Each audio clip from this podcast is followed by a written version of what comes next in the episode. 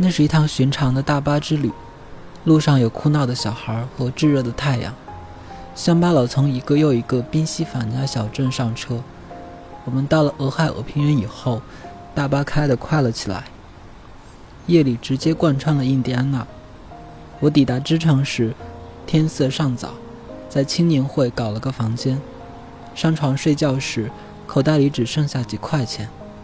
我白天睡了好长时间，醒来后，完了芝加哥。我感受了密歇根湖吹来的风。聆听了卢普区的波普爵士乐，走过漫长的南哈尔斯塔德街和北克拉克街，午夜后又在市区的水泥丛林里晃悠了很久。有辆巡逻车一直跟着我，大概是把我当成可疑人物了。这个时候，1947年，波普爵士乐让全美国为之疯狂，但卢普区那些家伙吹起来有点没劲。因为当时波普正处于查理·帕克的鸟类学时期和以迈尔斯·戴维斯为开端的另一个时期之间，我坐在那里，听着波普我们大家奉上的夜晚之音，忽然想到我这些朋友来自天南海北，却聚集在同一个巨大的后院里，准备做一些极其疯狂和匆忙的事，不由感慨万分。第二天下午。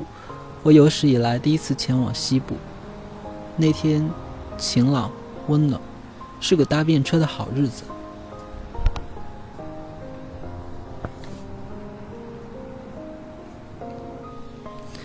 芝加哥的交通特别复杂，在那里拦车是不可能的。于是我坐大巴去了伊利诺伊州的乔利埃特，走过乔利埃特监狱，走过几条阴凉破败的街道，刚出了镇。便在路边站好，指着我的方向。从纽约到乔利埃特都是坐大巴，我的钱已经花掉了大半。我搭的第一辆车是运炸药的卡车，插着一面红旗，在伊利诺伊州绿色的大平原开了大约三十英里后，卡车司机指出了我们在的六号公路和六十六号公路交叉的地方。两条路从那里朝西伸延。射向令人难以置信的远方。下午三点左右，在一个路边小摊吃过苹果派和冰淇淋后，有个女人开着一辆小跑车为我停下来。追赶那辆车的时候，我简直高兴坏了。但她是个中年妇女，老的可以当我母亲了。想要一个人帮他开车去爱荷华，我满口答应。爱荷华离丹佛不远，到了丹佛我就轻松了。他先开了几个小时，半路非要去看一个老教堂，搞得跟游客似的。然后我接过了方向盘。我虽然不是老司机，但稳稳地驶过伊利诺伊州，一路开到爱荷华州的达文波特，中间路过了岩石岛。在这里，我有生以来第一次看见了心爱的密西西比河，被夏日的热浪烘干了。水温很低，有一股浓烈的臭气，闻着像是美国自身尸体的味道。因为河水将其冲上来了，岩石岛、铁轨、棚屋、小小的城区，过了桥就是达文波特。同样的小城，温暖的中西部阳光里，到处弥漫着巨蟹的气味。那位女士在这里，必须从另一条路线回她在爱荷华的家乡。我下了车。太阳正要落下，我喝了几罐冰啤酒，走到城区边缘，走了很久。所有人都下班开车回家，戴着火车帽、棒球帽，各种各样的帽子，和随便哪个小城下班时的景象没什么两样。有个人捎我上山，把我留在大草原边缘一个孤独的路口，那里很漂亮，路过的车全是农夫的轿车，他们。狐疑地看着我，他们咣当咣当远去，许多奶牛正在归圈，一辆卡车也没有，有几辆轿车一溜烟驶过，有个小年轻开车狂飙而来，围巾飘扬着，太阳彻底下山了。我站在紫色的黑暗中，这时我很害怕。爱荷华的乡村竟然连灯光也没有，再过一会儿，没有人能看见我。幸好，一个回达文波特的人捎我下山了，但我又回到了原点。我走去坐在公共汽车站里，仔细想了想，我又吃了苹果派和冰淇淋。穿越整个国家的路上，我真的只吃了这些。我知道这些东西营养丰富，当然也很好吃。我决定赌一把。我盯着车站咖啡厅里一个女服务员看了半个小时，然后坐车到城区边缘。但这回下车的地方有几个加油站，这里许多大卡车咆哮着，轰隆隆驶过。不到两分钟，有一辆嘎吱嘎吱为我停下来。我跑过去，心里快乐万分。那个司机超厉害的，是那种身材高大、看上去像硬汉的卡车司机，眼睛外凸，嗓音粗哑。一副雷厉风行的样子，火急火燎地开动他的半挂车，压根儿就没怎么搭理我，所以我疲倦的灵魂可以稍微得到休息。因为搭便车有个特别麻烦的地方，就是你得跟无数人说话，让他们觉得捎上你没有错，甚至于要逗他们笑。如果你打算一路就这样走下去，不在酒店睡觉的话，这一切是非常费劲的。那家伙只是在轰隆隆的声音里大吼，我只要吼回去就好了。我们都挺轻松的。他疯狂踩着油门，一路飞快地开到爱荷华市，大吼着告诉我一些特别好玩的故事，关于他怎样在每一个限速低得离谱的市镇绕过法律，一次又一次地说：“那些该死的警察连我的屁股都望不见。”我们刚驶过爱荷华市不久，他看见另一辆卡车从我们后面赶上。因为他必须在爱荷华市拐走，他朝另外那个司机闪了几下尾灯，又放慢了车速。我抓起我的包跳了下去。另一辆卡车明白怎么回事，为我刹停了。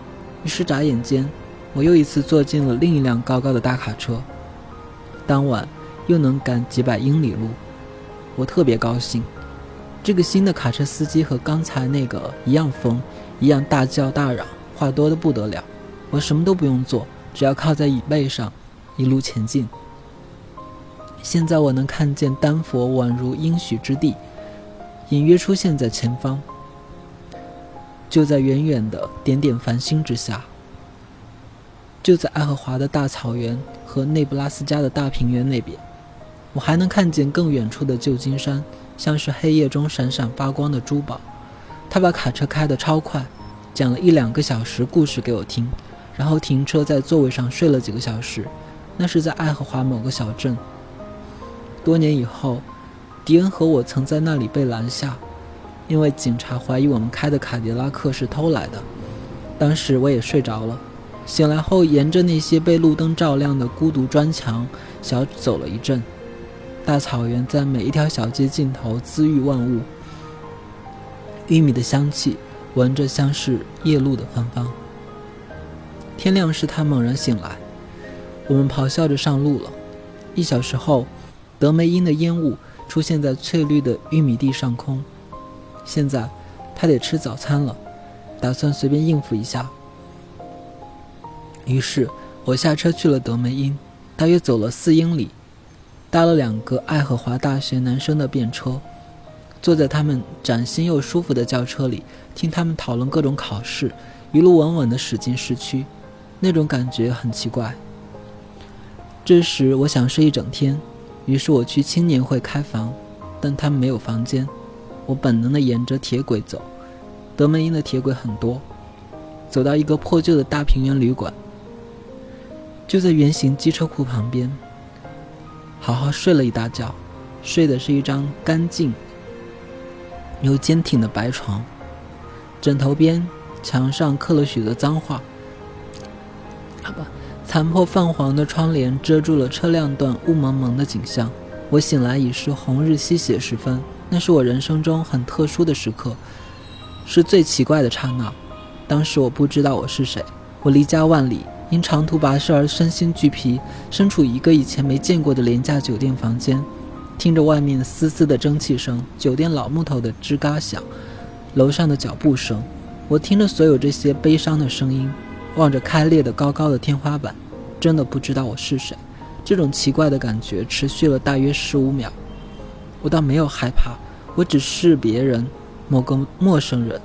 我的一生是恍惚的一生，是孤魂野鬼的一生。我已经走过半个美国，来到代表青春的东部和代表未来的西部之间的分界线。那也许正是当时当地，在那个奇怪的红色午后，我产生那种感觉的原因。但我必须往前走，停止孤影自怜。于是我抓起我的包裹，和坐在痰盂旁边的看酒店的老头聊了很久，然后去吃饭。我吃了苹果派和冰淇淋。越是深入爱荷华，这些东西变得越好吃。苹果派变得更大，冰淇淋变得更香浓。那天下午在德梅因，我看见到处都是一群群极其漂亮的妹子，她们从高中回家，但我没时间多想那个，于是答应自己到了丹佛要办一个舞会。卡洛马克思已经到丹佛了，迪恩在那里，查德金和蒂姆格雷在那里，那是他们的家乡。玛丽露在那里，听说还有一伙很有意思的人，包括雷罗林斯和她漂亮的金发妹妹芭比罗林斯，两个迪恩认识的服务员贝滕科特姐妹，甚至连我读大学时一起写作的好友罗兰梅姐也在那里。我渴望见到他们所有人，满怀欢乐和期待，所以我匆匆走过那些美丽的妹子，和德梅因那些全世界最漂亮的妹子擦肩而过。有个家伙开着一辆装满工具的卡车，看上去有点像安在轮子上的工具棚。他是站着开的，和现代送奶员一样。他捎上我驶过一段漫长的上坡路，到山顶，我立刻又搭了一趟便车。开车的是农夫和他儿子，他们要去爱荷华的阿德尔。到了这个小镇，在加油站旁边一棵大榆树下面，我认识了另一个搭车客，一个典型的纽约人。祖上是爱尔兰的，给邮局开卡车开了很多年。这时正要去丹佛找一个妹子，开始全新的生活。现在想来，他应该在逃避纽约的什么东西，最有可能的是法律的制裁。他是个真正的红鼻子醉鬼。三十来岁，换在平常我会觉得他很没意思，但当时特别想跟人交朋友。他穿着破旧的套头毛衣，松垮的裤子，手上连个袋子也没有，只是拿着一把牙刷和几块手帕。他说我们应该一起搭车，我本应拒绝他的，因为看样子他是个糟糕的旅伴。但我们搞在一起，搭了一辆车，司机是个沉默寡言的人，去了爱荷华州的斯图亚特。在那个小镇，我们真的被困住了。我们站在斯图亚特的火车售票亭前面，等候朝西边开的车辆。等到太阳下山，足足五个小时。为了打发时间，我们先是相互讲了自己的情况，然后他说了一些下流的故事，然后我们只是踢路上的石子，发出这样那样的怪叫。我们腻了，我决定花一块钱买啤酒喝。我们去斯图亚特一间老酒馆喝了几瓶，他喝得烂醉，就像从前夜里回到他在第九大道的家那样，又大声在我耳边嚷着他一生中有过的。各种肮脏的梦想，我挺喜欢他，倒不是因为他是个混蛋，我后来发现他确实很操蛋，而是因为他对许多东西充满了热情。我们摸黑回到路边，当然没有人停车，过路的车就没几辆。这种情况持续到凌晨三点钟，我们花了一些时间试图在铁路售票处的板凳上睡觉，但电报机彻夜滴答响。我们睡不着，何况外面还有超大的货运列车，咣当咣当响个不停。我们不知道怎样扒上那些火车，我们从来没干过。我们不知道他们是朝东开的还是朝西开的，不知道怎样分辨，不知道应该选篷车、平车还是冷藏车，诸如此类的。所以天快亮时，看到有辆开往奥马哈的大巴过来，我们就上车了。车上的乘客都在睡觉，我把他的车费也付了。他叫艾迪，有点像我在布朗克斯的小舅子，这是我和他同行的原因。那种感觉就像身边有个老朋友陪着，有个笑眯眯的善良的混蛋一起瞎搞。到达康塞尔布拉夫时，天蒙蒙亮，我朝外面看，整个冬天，我一直在书上看到从前许多用马车拉货的人在这里大搞派对，再踏上前往俄勒冈和圣达菲的山路。当然，现在只有一些小巧的房子。他妈的，不是长这样，就是长那样，全都摊开在这令人厌恶的晨光中。然后到了阿马哈，天哪！我看见第一个牛仔走过墙壁惨白的肉类批发仓库，戴着牛仔帽。穿着德克萨斯长靴，看上去和东部黎明在砖墙下走过的混混没什么区别，只是打扮不一样。我们下了大巴，走了很长的上坡路，来到一座小山的山顶。小山是澎湃的密苏里河，在数以千载的光阴中造就的。奥马哈就建在河畔。然后我们走到乡村地区，竖起大拇指。我们搭了一小段路便车，开车的是一个富裕的牧场主。他戴着牛仔帽，说：“普拉特河谷非常了不起，堪比埃及的尼罗河谷。”他说这句话时，我看见许多大树在远处随着河床蜿蜒排开，两旁是绿油油的田野，几乎认可了他的说法。后来，我们站在另一个十字路口，天色开始阴下来。另一个牛仔足足六英尺高，戴着最朴素的牛仔帽。叫我们过去，问我们会不会开车。阿迪当然懂开车，他有驾驶证，我没有。牛仔有两辆车，他想开回蒙大拿，他老婆在大岛，他想让我们把其中一辆开去那里，然后再由他老婆接着开。到了那个地方，他就要朝北开了。我们坐他的车，只能到那里为止。但那一路深入内布拉斯加一百多英里。我们当然愿意了。艾迪一个人开，牛仔和我自己跟在后面。我们离开城区没多久，艾迪便将那辆车飙到时速九十英里，实在有点得意忘形了。他妈的，那小子在搞什么？牛仔高声骂道，猛踩油门追了上去，有点像赛车。有一阵，我觉得艾迪是想开着那辆车逃走。反正我知道，那就是他的用意。但牛仔紧咬不放，追上他了，猛按喇叭。艾迪放慢速度，牛仔按喇叭让他停下来。去你妈的！开那么快会爆胎啊！你就不能开慢一点吗？嗯，如果爆胎你骂我好了。我真的开到九十了吗？艾迪说，完全没觉得啊，这条路太好开了。别开那么快。免得我们还没到大岛，车就散架了。没问题，我们继续往前走。艾迪变得冷静了，甚至可能有点困。于是我们开了一百英里，来到内布拉斯加腹地，沿途是弯弯曲曲的普拉特河与两岸绿油油的田野。啊，好吧，他形容风景的这个手段。大萧条时期，牛仔对我说：“我常常扒货运列车。”每个月至少一次。当年你能看到一辆篷车或平车上坐着几百个人，不只有流浪汉，全是各种失去工作的人，从一个地方去另一个地方。有些人只是漫无目的的浪荡，好像大家都往西部去。那时候列车员不来管你。我不知道现在情况怎么样。内布拉斯加对我来说一点用也没有。在二十世纪三十年代中期，这个地方鸟不拉屎的。放眼望去，全是一大片晨雾，连呼吸都困难。地上是黑色的。当年我就在这里。他们可以把内布拉斯加还给印第安人，反正我无所谓。全世界我最讨厌这个该死的地方。现在我的家在蒙大拿，在米苏拉。你们什么时候去那边看看，见识一下神的国度？那天下午晚些时候，我睡着了，因为他说话说累了。他说的话真的很有意思。路上我们停下来吃点东西，牛仔走开去补一个备胎，艾迪和我在一个类似农家乐的饭馆坐下。我听见一阵大笑，那是全世界最响亮的笑声。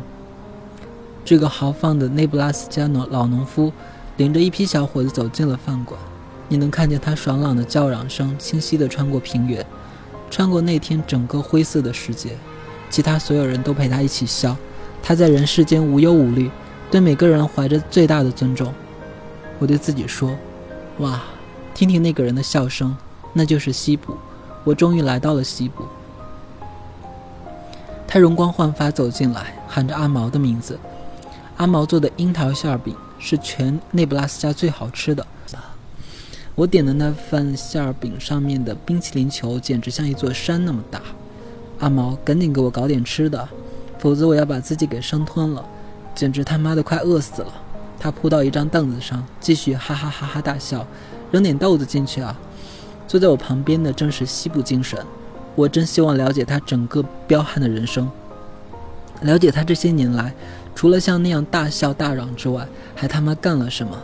哇！我暗自惊叹。然后牛仔回来了，我们出发去大岛，我们转眼便到了那里。他就把他老婆找回来，奔向正在等待他的不知道什么命运。艾迪和我又站到了路边，有两个年轻人捎我们走了一程，是两个十来岁的乡下牧马人，开着一辆快散架的破车。我们在大路上下车时，天上飘起了蒙蒙细雨，然后有个老人一言不发。天知道他为什么要捎上我们，将我们带到希尔顿。艾迪郁闷地站在路中间，他身后有一群目光呆滞、又矮又胖的奥马哈印第安人。那些人无处可去，也无事可做。路对面是铁轨，还有个水箱，上面写着希尔顿。我操！艾迪吃惊地说：“我以前来过这个镇，好多年前了，当时还在打仗，是夜里，三更半夜的，大家都在睡觉。我走到月台上抽烟。当时我们在一个……”鸟不拉屎的地方，四周乌漆麻黑的。我抬起头，看见希尔顿这个名字写在那个水箱上。我们要去太平洋，大家都在打呼噜，全是该死的蠢货。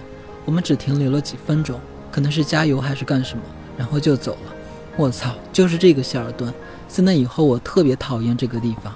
我们被困在希尔顿，就像在爱荷华州达文波特，不知道怎么回事，路过的全是农夫的车。时不时有一辆游客开的轿车，那就更糟糕了。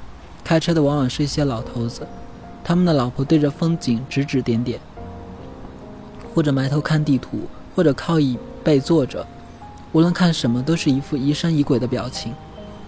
雨越下越大，艾迪有点冷，他穿的衣服很少。我从帆布包里摸出一件羊毛衬衣给他穿上，他觉得好一些。当时我感冒了。我在一个印第安人开的破商店里买了止咳药水。我走到奇小无比的邮局，花一分钱给姨妈寄了一张明信片。我们回到灰不溜秋的路上，希尔顿就在我们面前，写在水箱上。一辆岩石岛的火车轰隆隆开过来，我们看见卧铺车乘客模糊的脸面庞一闪而过。火车呼啸着穿过平原，奔往我们梦寐以求的方向。雨下得更大了。一个高高瘦瘦的家伙戴着牛仔帽，把他的车停在逆行方向的路边，朝我们走过来。他看上去像个陷阱。我们悄悄编好了故事。他慢悠悠地走过来。两位老兄是要去哪里吗？或者只是随便走走而已？我们听不懂他的问题。这个问题太他妈好了。什么？我们说。嗯，我有个小型游乐场，就在公路那边几英里的地方。我正在找几个愿意工作、给自己挣点钱的老兄。我有一个轮盘，还有一个套娃机，你们懂吗？就是那种你扔木环去套布娃娃，然后赌运气的家玩意儿。两位老兄，要是想替我打工，收入的三成归你们。包吃包住吗？有一张床给你们睡。但是不包伙食，你们得去镇上吃饭。我们有时也到外地去。我们想了想，机会难得。他说，耐心的等我们拿主意。我们觉得这件事很傻，不知道该说什么。反正我是不愿意在游乐场打工。我急着要去丹佛找那帮哥们儿。嗯，我急着要去丹佛找那帮哥们儿。我说我不知道。我急着赶路，恐怕没时间。艾迪说了同样的话。老头子挥了挥手，慢条斯理走回他的车，开着车扬长而去。这事就这样完了。我们哈哈笑了一阵，畅想在游乐场打工会是什么样。我仿佛看到，在一个尘土飞扬的大平原黑夜，一些内布拉斯加人拖家带口过来玩，脸蛋红扑扑的小孩无论看到什么都很惊奇。我知道，要是用那些不值一钱的游乐场骗术坑他们，我会觉得自己是个大混蛋。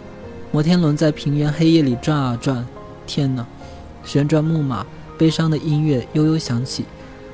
我明明渴望奔赴我的目的地，却只能睡在一辆金黄色旅行车的麻布床上。艾迪原来是个特别操蛋的旅伴。一辆滑稽的老爷车慢慢滚过来。开车的是一个老头子，那辆车好像是铝片做的，四四方方像个盒子，肯定是一辆拖挂式房车。不过一辆内布拉斯加人自制的古怪而搞笑的房车。不过是一辆内布拉斯加人自制的古怪而搞笑的房车，他开得特别慢，竟然停下来了。我们赶紧冲上去。他说他只能带一个人。